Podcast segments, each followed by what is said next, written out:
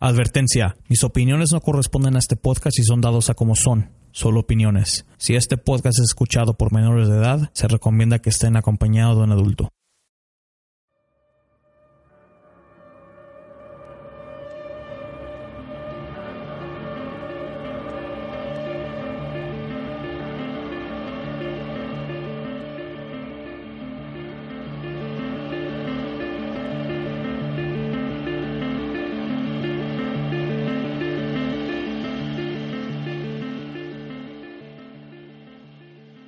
Desde que el hombre existe se ha enfrentado con hechos sobrenaturales que desafiaban la ley de la vida y la sensibilidad de nuestro conocimiento. Ahora que estamos en el siglo XXI, todavía suceden estos eventos y muchos siguen sin explicación. Bienvenidos a otro podcast de Entra la Oscuridad.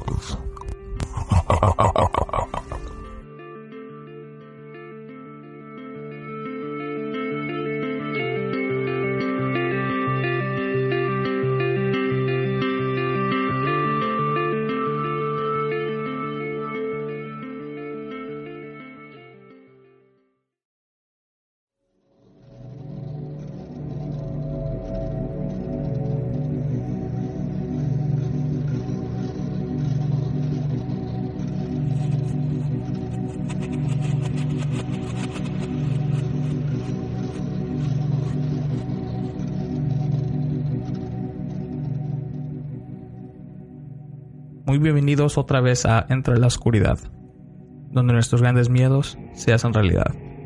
Muchas gracias por seguir acompañándonos y que este podcast siga. Me han estado preguntando, ya que estamos a un mes y una semana de el Día de Brujas o Halloween, y me han estado preguntando si se va a hacer un especial.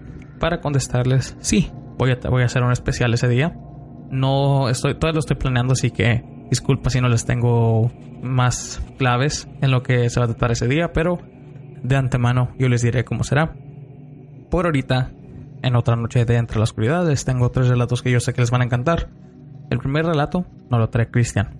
Antes de escuchar su relato, quiero preguntarles: ¿Ustedes han tenido una experiencia con una mujer de blanco y de pelo negro? Yo sé que es algo muy común cuando se les aparece tal persona a cualquiera de nosotros, pero demasiado común.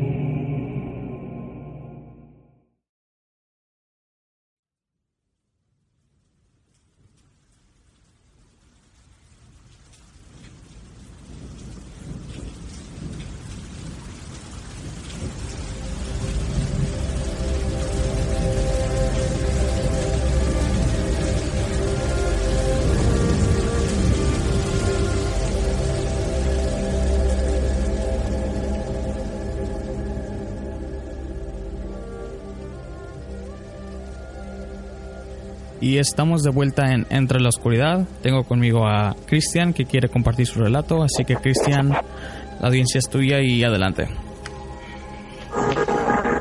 Hola, buenas tardes. Mi nombre es Cristian.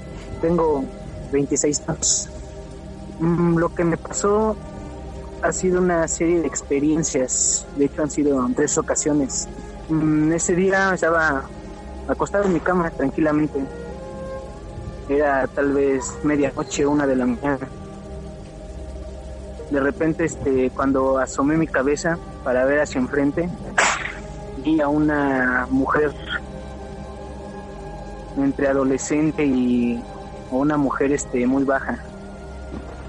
Me estaba viendo, tenía cabello largo, estaba vestido, estaba vestida de blanco, un camisón blanco que llega hasta los pies veía que me estaba viendo y este en un momento me congelé.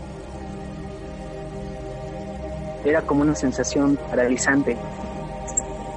Mm, cuando lo vi cuando la vi le pregunté oye quién eres ahí en mi en mi mente quería gritar quería huir pero no podía no sé no sé qué pasaba me acuerdo que la reté. Sabía que era un fantasma quizás, o sabía que los fantasmas no me podían lastimar, tal vez. En ese momento sentí como mi cuerpo se elevó. Estaba acostado y de repente me senté. Era algo totalmente fuera de mí, voluntario. Cuando me senté me puse sentado, empezó a caer de nuevo. Me empecé a acostar otra vez. Sentía y pues estaba muy pesado. Me sentía mareado y poco a poco fui cayendo, fui cayendo, fui cayendo. Me recosté de nuevo. Lo logré moverme, pues esa persona ya no estaba. Esa fue mi primera experiencia que tuve con ella. La segunda fue eh, aproximadamente tres años después, tenía 16 años. Para eso ya me había cambiado de casa. Estaba en media preparatoria. Mm. Igual pasó muy parecido. Me fui a acostar y por la puerta vi una persona que me estaba observando. Luego, luego se me vino a la mente mucho esa mujer que me que se me quedó viendo cuando tenía 13 años. Estoy seguro que no, no, análisis del sueño. En ese momento me pude mover y le hablé, bueno, con mi voz grité mamá. Justo después de eso, más extraño es que la poca luz que había afuera quedó totalmente en penumbra. Se veía claramente a la mujer, brillaba y vi cómo extendió su boca. Cerré mis ojos y a los cuatro o cinco segundos mi mamá este prendió las luces y me preguntó, ¿qué te pasa? Este, jamás les he platicado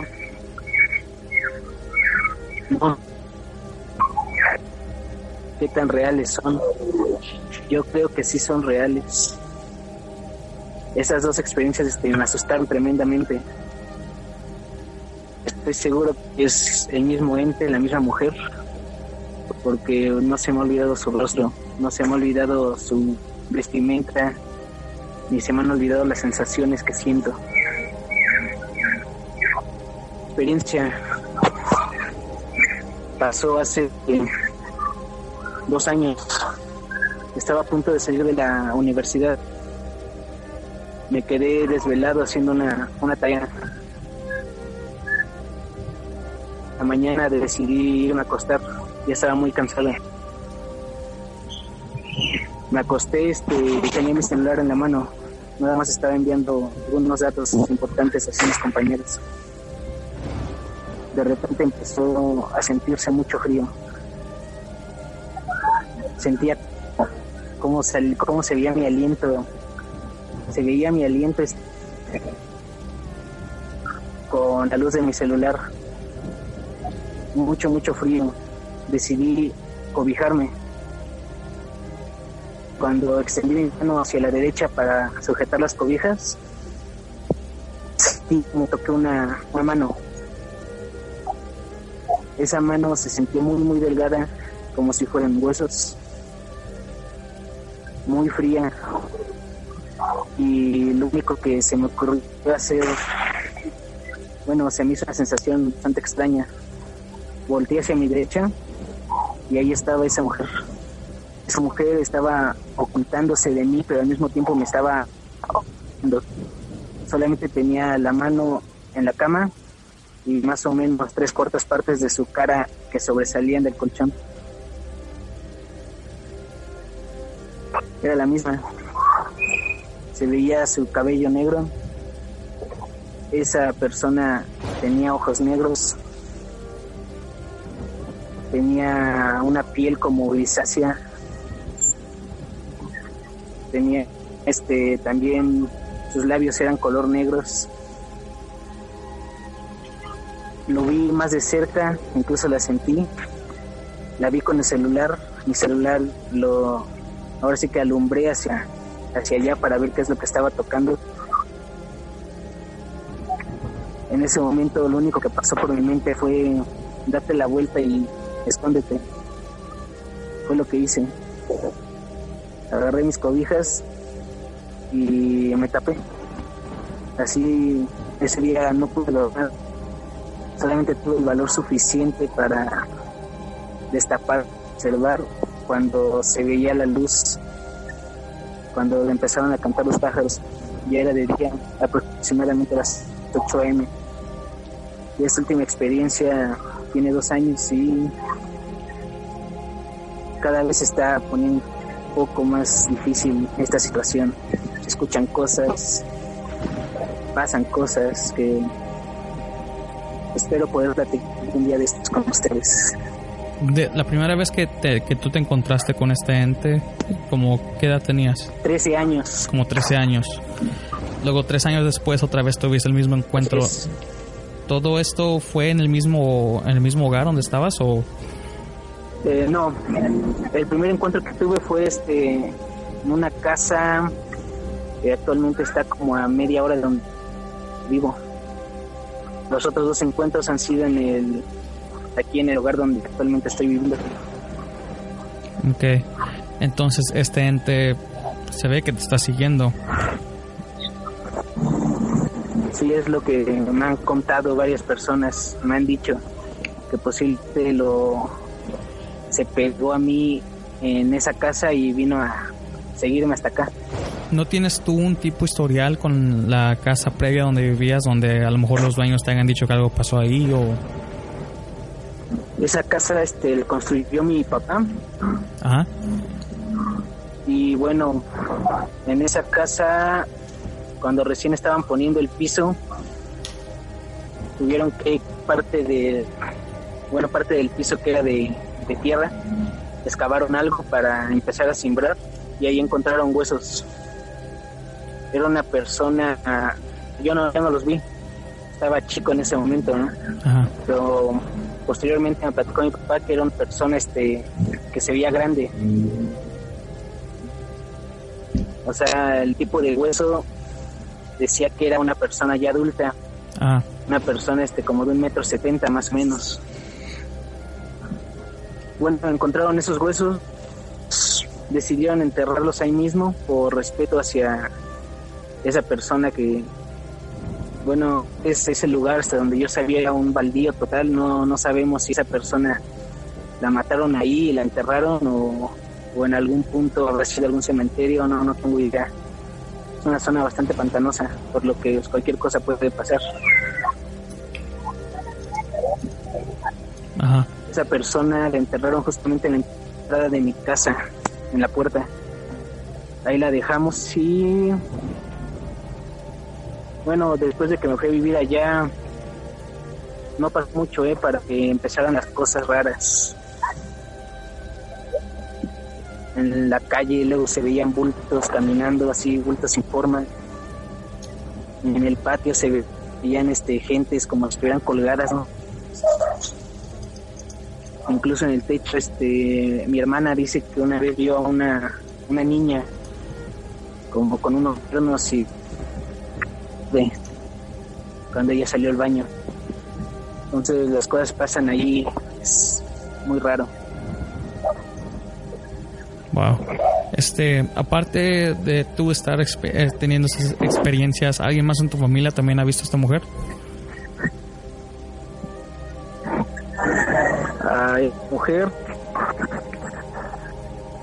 Han visto otras cosas. Mi hermano también fue víctima, ha sido víctima de presencias. Este, mi hermano una vez vio a una persona tendida en el sillón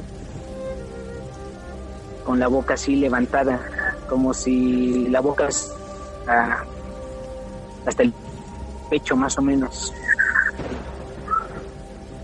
Le han jalado las cobijas. Wow. Entonces, este, no sabemos. Creo que la, la, la tal mujer o el tal ente de de vestido, de vestido blanco con pelo negro no es extraño. Es algo...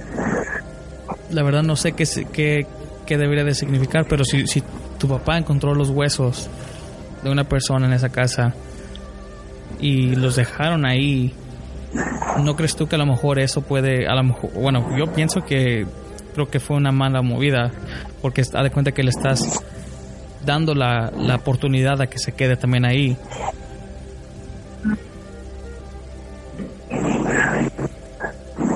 Bueno, pues tal vez pensándolo bien, sí, pero en su momento pues, yo estaba chico, no, de hecho es de eso ni me enteré.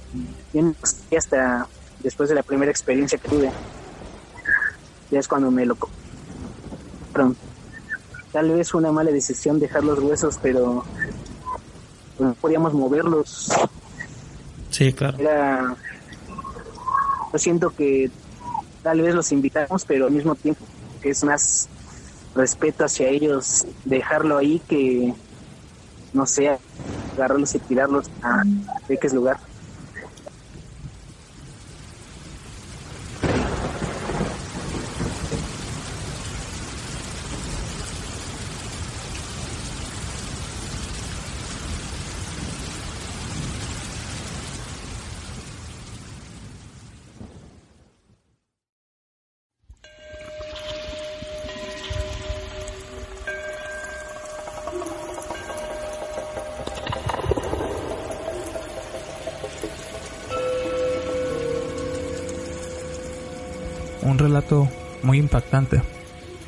Cuando les dije que es algo muy común, no es de que es algo que le suceda a todos, no.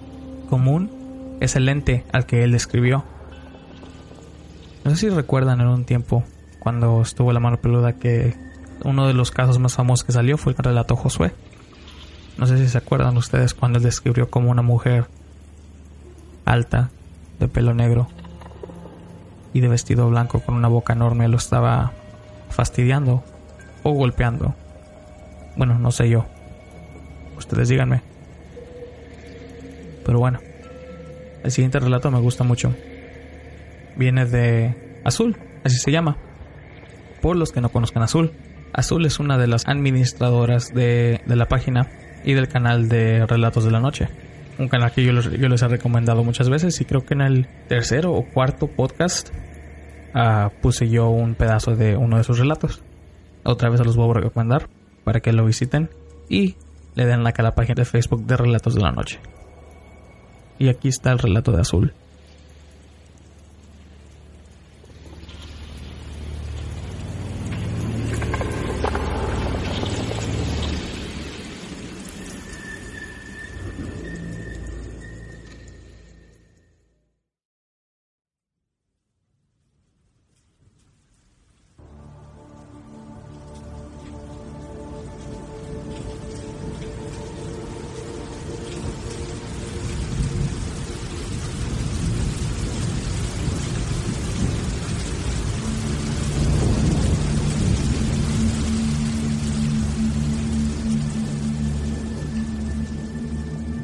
Estamos de regreso en Entre la Oscuridad y tengo a Azul conmigo que quiere compartir su relato. Sí que Azul, la audiencia es tuya y adelante.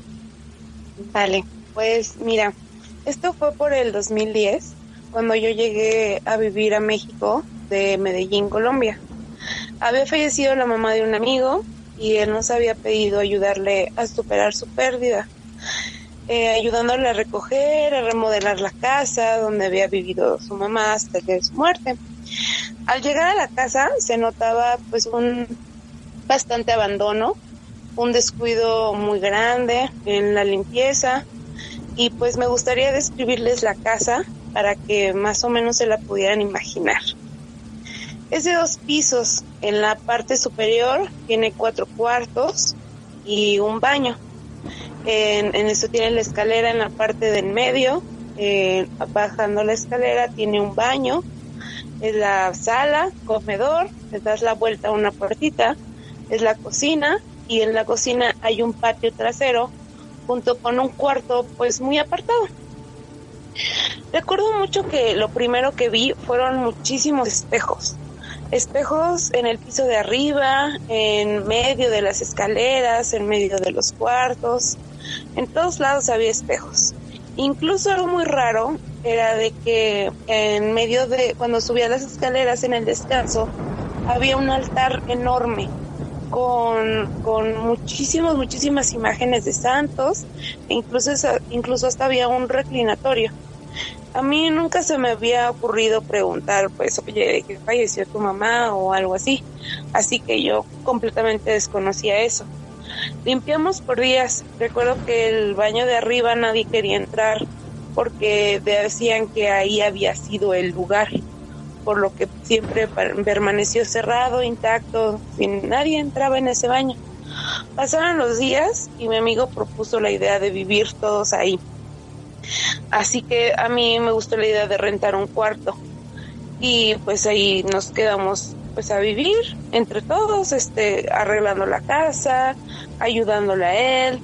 Me acuerdo que en el cuarto que posterior que yo quería rentar estaban las cortinas y escuché como si hubiera muchísimos pájaros atrás de las cortinas. Me acerqué y en eso como que algo empujó la, la, cortina, así como si un aire de muchas alas me, me, pues, me empujara la cortina. En eso me fui hacia atrás, me espanté y dije, ay no, ¿cómo crees que va a haber pájaros? O sea, ¿cómo va a haber algo? Me regresé, moví la cortina y dije, ay no, pues no hay nada. Yo me lo imaginé o algo así. Pasaron los días, me mudé y pues los primeros días fueron normales, no había pasado nada, todos limpiábamos, todos esperábamos, pero todo comenzó cuando salieron unos amigos de la parte de atrás de la casa, del cuartito que estaba en el patio trasero. Y en eso se escuchó que, que, que, que gritan, ciérrale, güey, córrele, vámonos. Y en eso entran todos mis amigos pálidos y agitados y diciendo, ¿lo viste? ¿Lo viste? Y el otro, no, sí, sí lo vi. Le digo, no, pues, ¿qué vieron? Y me dice, no, pues es que había una persona muy alta, de negro, de espaldas hacia nosotros y nos asustamos mucho porque pues no tenía que haber nadie ahí y pues de por sí a mí me costaba mucho ir a esa parte de la casa porque se sentía una vibra muy horrible, muy pesada, ya que este pues ahí no no no según esto no había habitado nadie sino nada más era como un cuarto de, de juego, de distracción. En eso pues agarramos y vamos saliendo de la cocina para dirigirnos al cuarto y entre nuestras entre nuestras piernas nos arrojan una pelota y cae así entre nuestros pies y dice, no, pues de dónde salió, no, no sabemos, ¿y dónde quedó? Y todos buscábamos la pelota y pues no, nadie, nadie encontraba la pelota. Nunca sabemos que, de dónde salía ni, ni en dónde quedaba la pelota.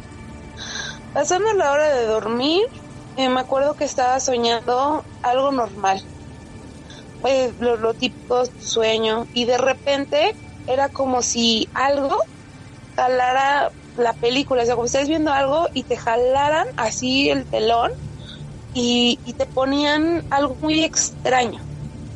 Primero veías como, como si tú fueras en primera persona, que estabas acostado viendo el techo de, de, un cuarto, en eso te, te parabas, veías que estaba borroso como que tú estabas llorando, te parabas, te sentabas así en el filo de la cama e ibas caminando, caminando y caminabas hacia lo que esto era el baño de arriba, o sea, del cuarto, y es como que caminabas hacia el baño, lo abrías, veías cómo agarrabas el, el excusado y te ponías a vomitar, agarrabas, nunca vi el reflejo, eso fue algo que no, no, nunca vi en espejos mi reflejo solamente veía en primera persona. Seguía llorando y me, y me regresaba al cuarto, donde me volví a acostar. En eso como que se veía oscuro y ya, no era esa persona, sino era como otra persona que llegaba al cuarto y veía a esa persona que se había acostado y la volteaba y era una señora de un aspecto verde, verde, verde, verde, verde, verde, con cosas en, en la boca no, no, no alcanzaba a ver, pero de un verde tan horrible, con los ojos sin luz, de verdad fue una, una cosa pues súper horrible cuando yo vi eso. me, me desperté, me desperté y decía, no, pues, pues, ¿qué pasa? Yo, yo no sé por qué estoy soñando eso, yo no tenía por qué, pues, soñar eso. Pasaron, pasaron en este, el sueño, despertaba, pues, asustada, veía alrededor, no, no veía nada, algo que siempre era muy notorio es que apagabas la luz y despertabas y la luz del cuarto estaba prendida. Entonces sí, como que eso sí decías, yo apagué la luz, ¿qué pasa? Pasaron los días y pues las, por decirlo, presencias se hacían más notorias. En la noche agarrabas el sueño y en la parte de abajo había como unos barrotitos en la ventana. Entonces en eso empezaban a pegar horrible los barrotes y pum, pum, pum, pum. Y se escuchaba un grito horrible, así de... Oh", pero un grito de enojo, de, de, enojo tan feo que en serio te despertabas con una angustia.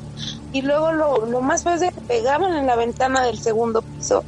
Y pues era imposible que alguien desde afuera pegara en la ventana y hasta incluso dejaban las manos grabadas en la parte de afuera. Ahí en la casa había un gatito.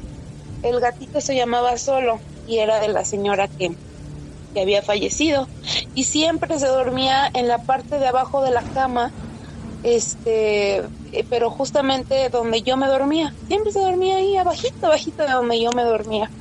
Y cuando pasaban las cosas que se escuchaban los, o los golpes en las ventanas o los gritos, él se despertaba muy asustado y como, con, como que peleando con algo. Como que se defendía el gatito de algo. Entonces, pues yo decía, no, no, no estoy solamente yo, yo alucinando o imaginándomelo, sino que realmente el animalito sentía que algo había ahí, que algo nos despertaba. Eso de los sueños realmente fue una experiencia horrible, horrible, horrible. Y, y pues ya fueron pasando así los días, fueron pasando las cosas, nunca podías tener un sueño normal, siempre eran esas cosas. Otras cosas que me acuerdo muchísimo que realmente no lo voy a olvidar era que en la parte, en las noches, en la parte de abajo escuchabas como pasitos de pantuflas, así que se escucha como si arrastraras algo de tus pies y se escuchaban pasitos y se escuchaba como iba subiendo las escaleras pasito, pasito, pasito, pasito, se quedaban en el descanso, prendían la luz, seguían subiendo, subiendo, subiendo, y justamente veías como dos piecitos abajo de, de la rendija de la puerta cuando hay luz, ves las sombritas de los pies. Entonces siempre me quedaba viendo y sí veías que ahí se quedaba. Se quedaba algo parado, mirando, no sé realmente qué pasaba ahí pero se quedaba viendo ahí. En eso, pues volví a regresar, volví a bajarse las escaleras y ya, no volvías a, a ver otra cosa. En otras ocasiones ya era pues hasta de día incluso cuando las cosas empezaron a ponerse ya más graves, porque ya no se empezaban a abrir todas las tomas de agua, ya, ya no se empezaban a abrir las gavetas.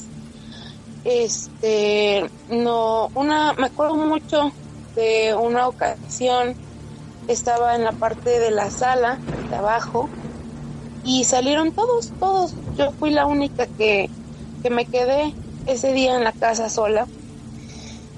Y me acuerdo mucho que me puse en medio y empecé a, a meditar. En lo que yo meditaba, eh, empecé a escuchar voces con mi nombre que me, que me llamaban Fernanda, Fernanda, Fernanda. Este, era su nombre que poca gente sabe que me llamo así, que es lo que más me, me saca como de, de, cuadro, ¿no? Que, que nadie sabía que me llamaba Fernanda.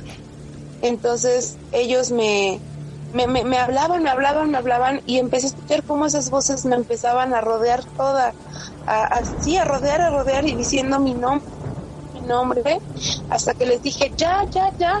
Recuerdo que grité y en eso sentí como que una energía se, se apartó de mí y como que ya pude respirar tranquila.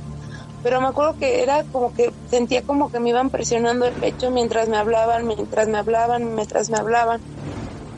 De esas veces, pero ya, la verdad sí me asustaba mucho.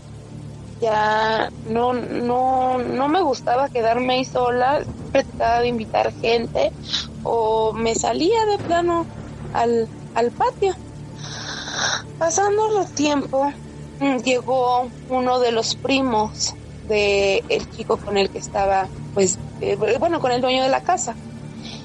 Y me dijeron, este, mira que hay una latita, que como tú vas a vivir aquí, era una lata de galletas redonda. Y me dijeron, como tú vas a vivir aquí, tú tienes que también ayudar en esto. Pues, ¿En qué? Y me dice, todas las noches tú tienes que amarrar esta lata, eh, amarrarla bien. Yo dije, no, pues yo no, yo no sé qué, qué, este, qué es, cómo voy a agarrar algo que no sé qué es. Y me dice, no, este, sí lo tienes que agarrar. Y dije, bueno, total, pasó en la noche. Esa noche fue una de las noches más, más, más horribles de, de mi vida porque se escucharon golpes, se abrieron las puertas de, la casa incluso golpearon la puerta de mi cuarto de una manera que hasta le habían dejado un hoyo. Ese día me asusté mucho y a la mañana siguiente dije, pues por algo me, me han de haber dicho que amarrara esta cajita. Con el miedo que no tienes una idea, realmente la agarré, lo envolví, lo metí en una de las gavetas y ahí se quedó. Esa noche fue una de las noches más tranquilas que pude haber pasado en esta casa. No hubo ruido, no hubo, no hubo nada, nada, como si nada existiera en ese momento. A mí se me ocurrió preguntar, oigan, este, pues, ¿qué es esto? Ya pasando porque me pasó esto y esto y esto, y los chavos pues nunca me querían decir qué había pasado ahí. Entonces me, me decidieron contar que pues ellos, ellos se dedicaban a algo llama el palo mayombe, que se trata de exhumar los huesos de, bueno, los, exhumar los huesos de, alguna tumba, de algún familiar o de, de alguien y sacarlos, sacarlos a pasear y eso es protección para ti, para tu casa. Entonces lo que había en la lata me dijeron que era creo que su abuelito entonces eso es lo que se escuchaba, era un señor. Yo decía, bueno, pues, pues, ¿qué más? ¿Qué más hay aquí? No, es que mi mamá pues falleció aquí. Mi mamá falleció de una congestión alcohólica y la encontraron tres días después. Entonces, pues ya así como que pensando y que me empezaron a contar que también habían jugado Ouija ahí, que los espejitos que ponen ahí era por algo, me empezaron como a contar la verdad de, de ahí. Y, me empecé a imaginar pues todo lo que lo que realmente guardaba la casa. Cuando ya decidí irme de ahí fue por una situación que ya me agredieron a mí las cosas que estaban ahí. Recuerdo que ese día no me quería quedar sola y le dijo uno de mis roomies yo te acompaño al baño no no quiero quedarme sola y bajamos porque el baño de arriba pues seguía sin servicio, tenía que ir al baño abajo. Eh, bajamos y me, y me quedé exactamente en la puerta del baño y en la puerta de la cocina, viendo hacia la cocina. Ya nos estamos platicando pura hora y empiezo a ver cómo se empiezan a abrir de una en una las gavetas y cajones de la cocina hacia mí y por puerta por puertita en eso se abre la llave de, del agua. Y en eso siento nada más como algo me empuja a la puerta del baño pero de una fuerza horrible que incluso la puerta del baño se rompió. Cuando yo muevo la cabeza de que me, me golpean como que algo me iba a golpear a mí pero golpea la puerta. Y dije no yo ya no puedo estar aquí eh, las dos ya me estaban agrediendo muchísimo a mí, ya era de que no, o sea, no, no podía quedarme ahí porque realmente ya yo sentía que me querían aventar hasta de las escaleras porque sí sentía como brisas de frío que pasaban por tu cuerpo en un momento. Entonces, sí, no, ya no estaba muy muy padre el vivir ahí. Dije, ¿saben qué? Yo ya me voy a ir. Me, me, me, fui de ahí, pero incluso seguía soñando las cosas. Seguía soñando a la mamá de mi amigo, seguía soñando al, al viejito, seguía soñando todo eso. Y se me ocurrió un día marcar a la estación de radio contar mis cosas. Contamos las cosas y, y fueron los especialistas, de hecho, a ver la casa y me dijeron que ahí había pues muchas, muchas energías. En primera había la del viejito, estaba la de la mamá de mi amigo, había una que decían que era una niña, pero no era realmente una niña, sino que sí era un, un ente de bajo, astral que se hacía por una niña y que tenía una pelota. Eh, también nos dijeron que, que, los espejos que había incluso atrás de los contactos de luz era para que esta energía estuviera fluyendo, estuviera en constante movimiento y no se estancara y no pasaran todas estas cosas. Y como al llegar nosotros quitamos los espejos, pues dejamos muchísimo más fuerte la energía ahí entonces, incluso amigos que se, se quedaban ahí, en la mañana siguiente atrancaban las puertas con mochilas, con sillas, con todo. decías, ¿qué pasa? Decían, no, pues es que nos quisieron abrir la puerta, nos aventaron una pelota. Yo siempre tuve la intención de grabar, pero no tenía ni la tecnología y pues aparte siempre me dijeron que si vivía ahí no me convenía grabar porque pues podían afectarme más.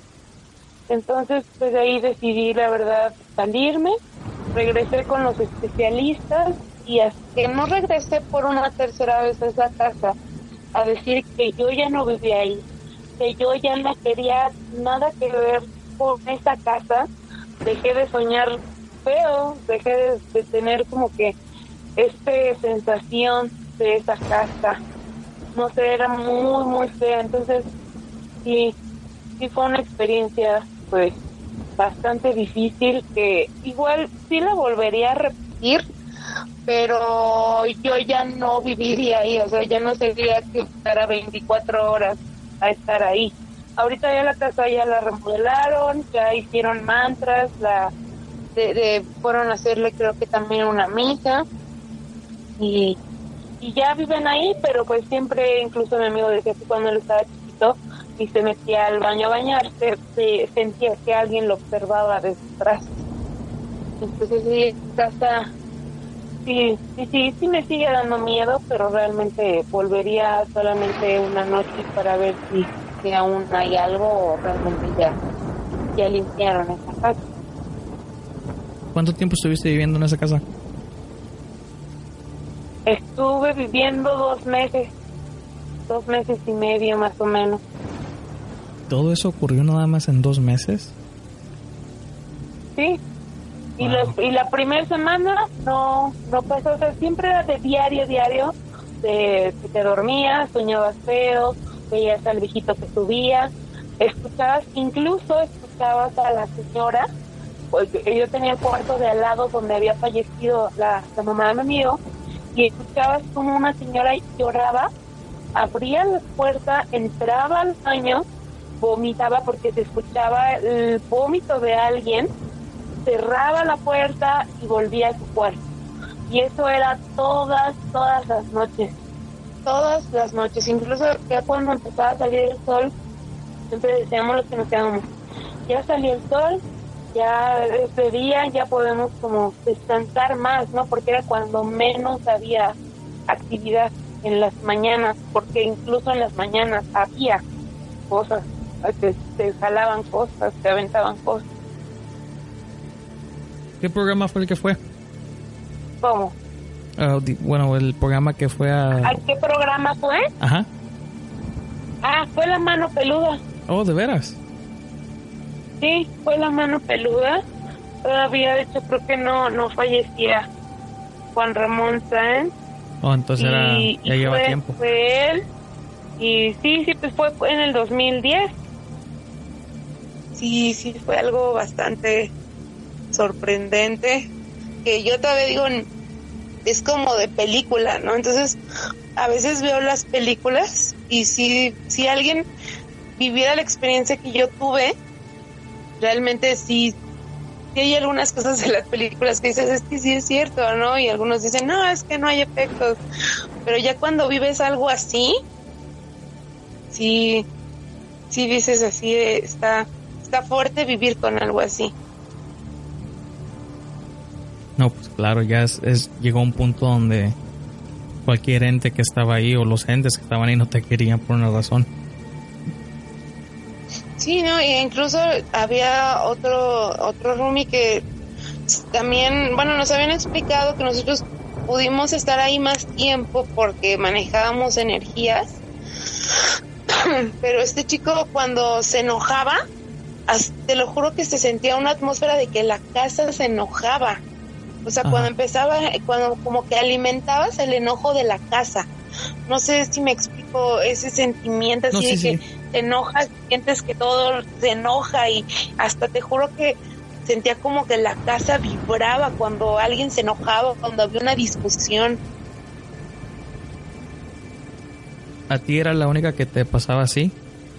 ¿O también a- con No, o sea, todos, o sea, todos, todos, todos, este, tuvimos cosas de ese, de ese tipo, ¿no? O sea, no fui la única que, que me afectó, me afectó más a mí, sí, porque yo los puedo ver más, o sea, los puedo sentir más, no los veo completamente, pero llego a ver la, la energía. Entonces, sí como que decía, ya, ya, ya hay algo y no entres ahí o mejor vente para acá o no puedo entrar en semejante lugar porque se sentía y veía algo, o sea, algo no, no, no me dejaba estar en paz ahí. Fue algo bastante difícil y te digo que lo, lo cuento y siempre sueño feo, siempre sueño con, con la película de la señora, de cómo se paraba, cómo la encontraron, o sea, yo ni idea tenía que tener de cómo encontraron a la señora. O sea, yo ni idea y soñar eso, sí, sí, sí estuvo muy, muy feo, la verdad. Sí, sí, claro. ¿Tus amigos o lo- con los que vivías se, se quedaron ahí y tú fuiste la única que se fue? No, pues este, los chavos, bueno, cuando estábamos ahí todos, los que vivíamos ahí, nos fuimos de ahí, solamente quedó el, el dueño de la casa con su familia, con su tía, con primas.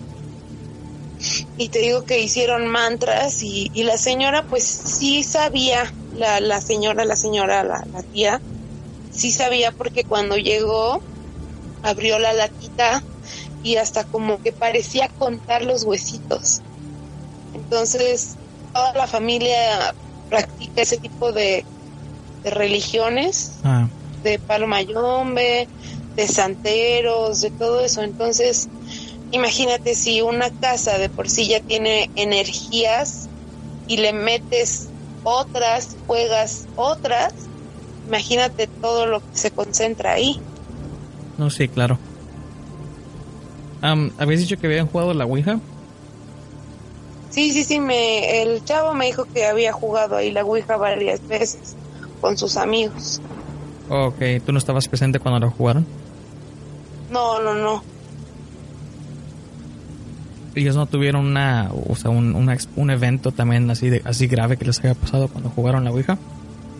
No, pues, o más bien si lo tuvieron, no, nunca me, me lo contaron o, o no lo supe yo, porque más que nada estaba, no eran tanto, ahora sí que yo no era tan unida a ellos, ¿no?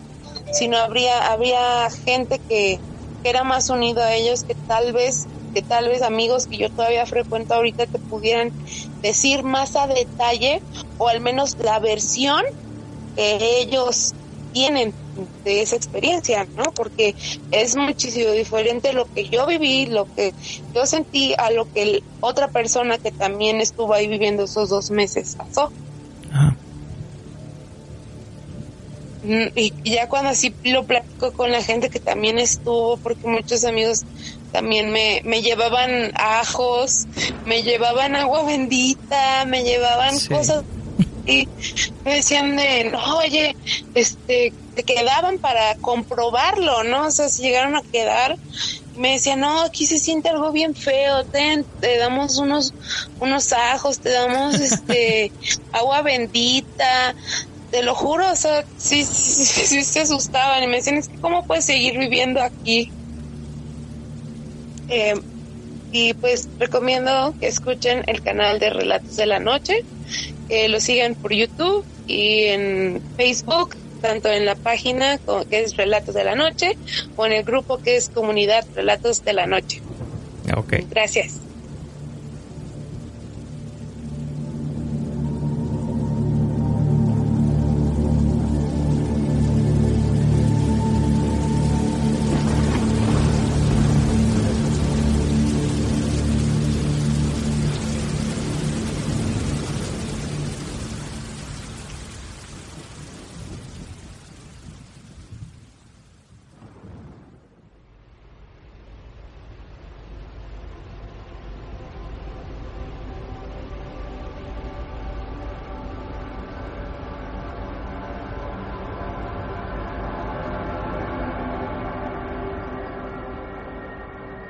Esto me suena algo muy fuerte, porque no solo tiene de testigo una persona que viene siendo azul, tiene otras personas también.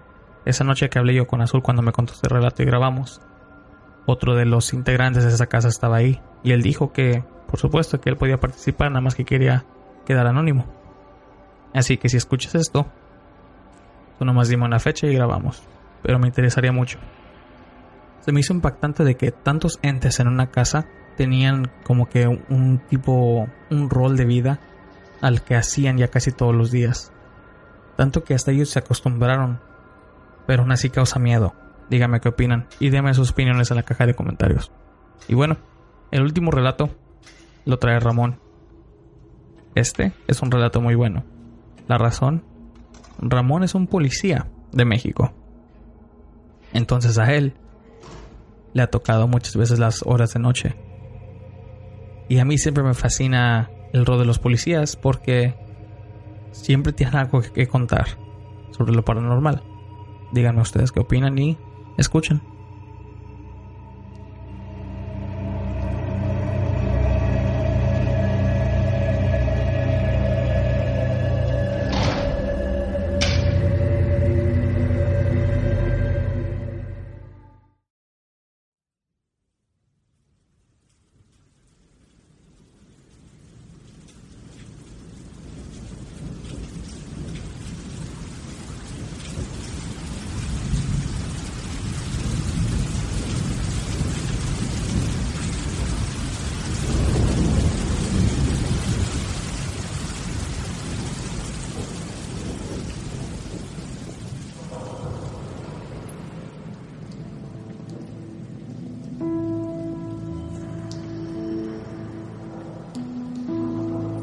A toda la comunidad.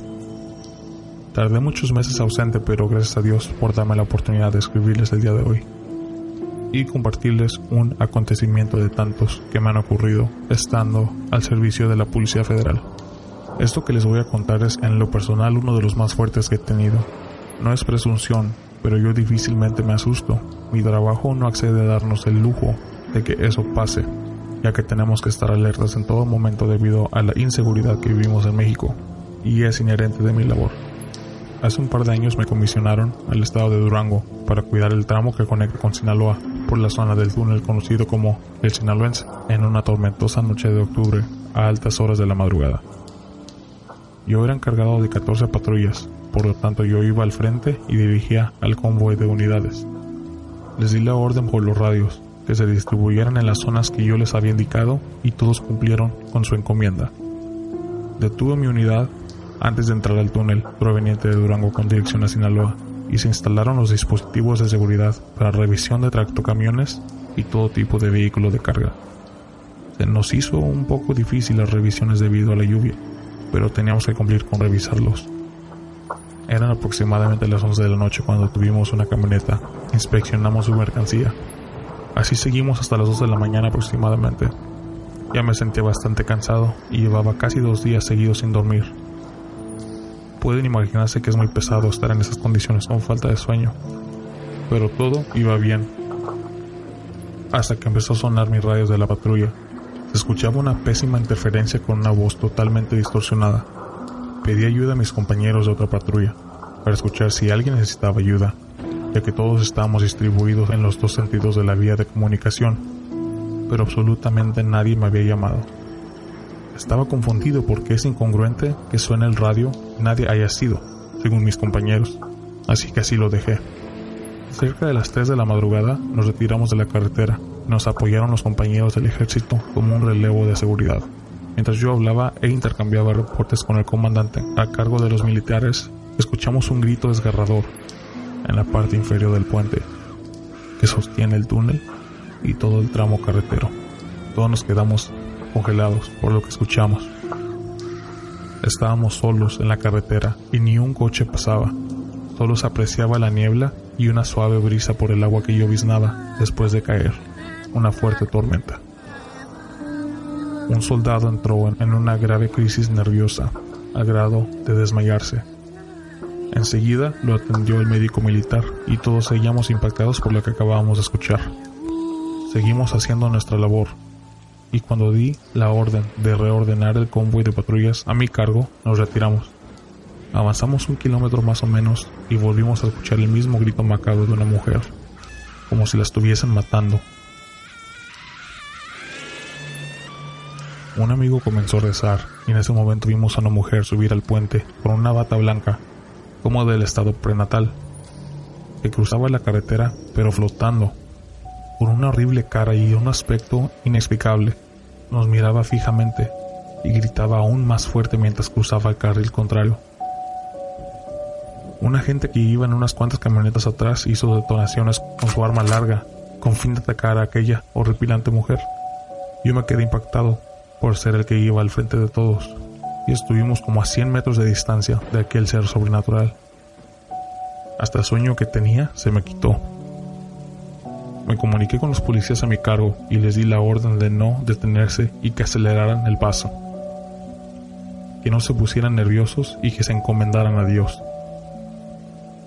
Un par de minutos después hablé por radio con el comandante del ejército y le dije que se escuchó el lamento que habíamos escuchado cuando estábamos juntos todavía. Y me contestó que una mujer horrible se desapareció en el túnel y supuestamente atacó a uno de los soldados en su camioneta.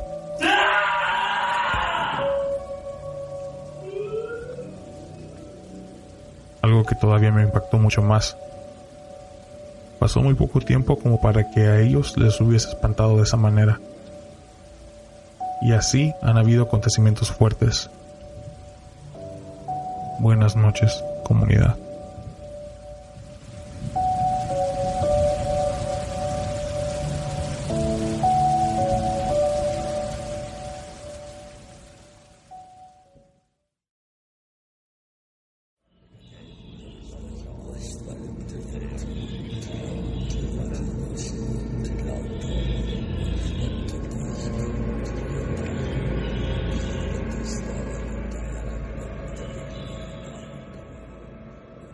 Fue una noche bastante tenebrosa. Bueno, de perdido en mi opinión, no sé ustedes.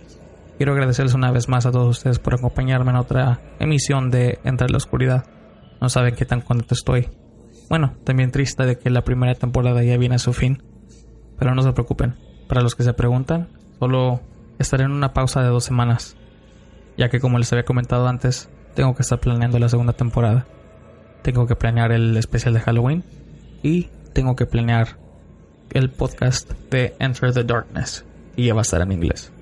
Quiero de nuevo agradecer a Cristian, Azul y Ramón por compartir sus relatos con nosotros, la comunidad paranormal. Y una vez más, soy su amigo Juan y pasen muy, muy buenas noches.